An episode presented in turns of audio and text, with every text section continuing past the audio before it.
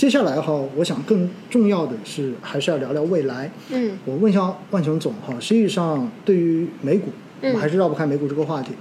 去年对于美国的这个经济，实际上大家就会觉得它应该会要开始这个增速开始往下降。嗯，然后今年的话呢，一度大家猜的它到底是硬着陆还是呃软着着陆对但现在基本上我看大家达成共识，觉得它应该都是软着陆了，嗯对吧？那对于二零二四年海外经济的这个修复，您会怎么看？嗯，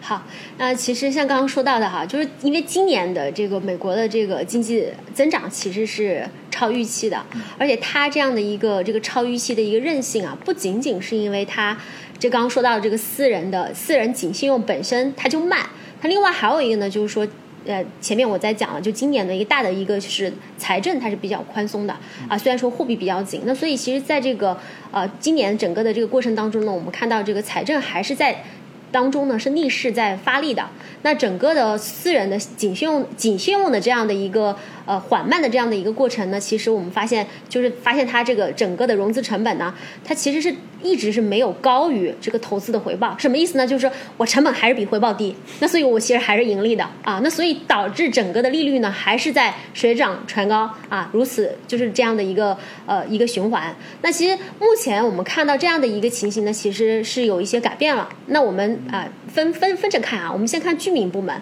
那其实，在居民部门呢，其实我们看到呃整体来讲啊，其实还是有一定的这个韧性在，但是呢。呃，确实，整个强势增长是比较难以为继的啊。那其实我们分几点看啊、就是那我们看到整个先看这个超额储蓄，那其实超额储蓄呢，其实整体来讲哈、其实消耗的还是比较多的。那目前呢，其实对于这个呃收入分配。在这个底部的百分之八十的人群来讲呢，其实这一部分的钱基本上已经是用的差不多了啊。那额外的这样的一些这个储蓄呢，其实是集中在这个最低收入人群和最高收入人群啊。那其实这个未来它释放的速度呢，可能就会比较慢。那整体来讲呢，这一部分的超额储蓄可能最多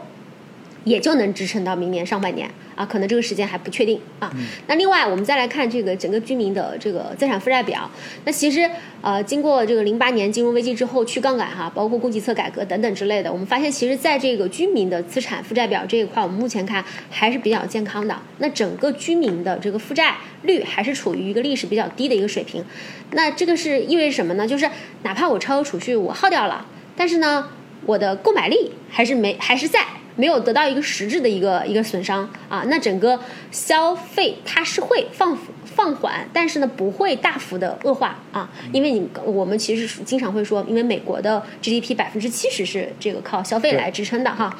那另外我们再来看这个通胀啊，通胀呢确实我们整个的这个降幅。它还是会快于这个呃收入的一个降幅的。啊，因为现在其实美国的这个薪资水平还是维持在一个比较高的一个水平啊，那所以其实对于这个居民端来讲呢，它的实际购买力它反倒是这个提升的。啊，那包括像消费者信心指数呢，也是有也也是有所回升。啊，包括呢我们刚刚也讲到，尽管呢它的一些信贷呢是在收紧。但是呢，这个消费贷的这个增速也是在放放缓哈，刚刚说到的，那整个的增长方向呢还是往下走，但是呢，整个高利率对消费的一个压制呢，其实也是呃有限的，它不会特别的深啊。那我们再来看这个呃财政的这个支持，明年可能还是会持续去退坡啊。那整个对消费的一个拖累呢，也是会慢慢的去显现啊。那接下来我们再看这个企业部门啊，企业部门呢，其实呃确实我们嗯我们。看往往后看，它也不会特别强势的去扩张，因为呃，像过去啊、比较比较强的一个消费的韧性，它是支撑了这个企业的一个部门的一个表现。那像嗯，包括今年的一些财政刺激呢，也是有有一些帮助啊。但是往前看呢，啊、就是整个的一个企业扩张的计划呢，其实往前看的一些数据呢，目前还是比较这个疲惫的。那整个的一个扩张，还有包括资本支出的一些意愿呢，还是稍微偏弱一些啊。那像这个呃，我们展望明年啊，像这个非住宅类的一些建筑活动呢，可能会跟今年相比会有一些减速啊。那整个像二四年到二五年的一些办公楼啊，还有一些这个商业建筑的一些活动呢，可能也会有一些这个明显的一些这个下跌啊。但是呢，像这个刚说到的 AI 的一些数据中心啊，它又可能会有一些逆势的一些增长啊。那还有一个呢，就是呃产业链的一个转移，其实也是今年制造业投资的一个大幅增长的一个原因。那其实这一块呢。未来的这个财政政策支持还得呃。持续去支持的可能性还是非常大的啊，这个其实也说了好几年了哈。啊，那最终呢，我们还看一再看一个指标哈，就是企业的一个信贷，企业信贷呢其实也是在这个收紧的，然后呃刚刚说到的这个工业的一个贷款的增长呢，还是有比较大幅的一个放缓，那高利率呢其实就是它的一个抑制的一个因素哈，那其实整体来看啊，就是说今就是今年到今年这个时点，我们去看明年。啊，那像刚刚说到的，可能在这个。呃，今年年底和明年年初的这个过程当中呢，我们会因为这个经济下行啊，有一波这个衰退的一个交易。但是呢，呃，往后走，像刚刚说到的，整体来讲，明年啊，就是今年的这个加息周期呢，基本上呃大概率就是结束了。那明年呢，这个降息啊，可能不会来的那么早，大概可能呃比较大的概率呢，就是在。啊，下半年可能二季度末三或者呃是到三三季度左右，那整个的一个大的一个呃呃利率环境呢，可能还是处于一个高利率的一个水平，但是呢，可能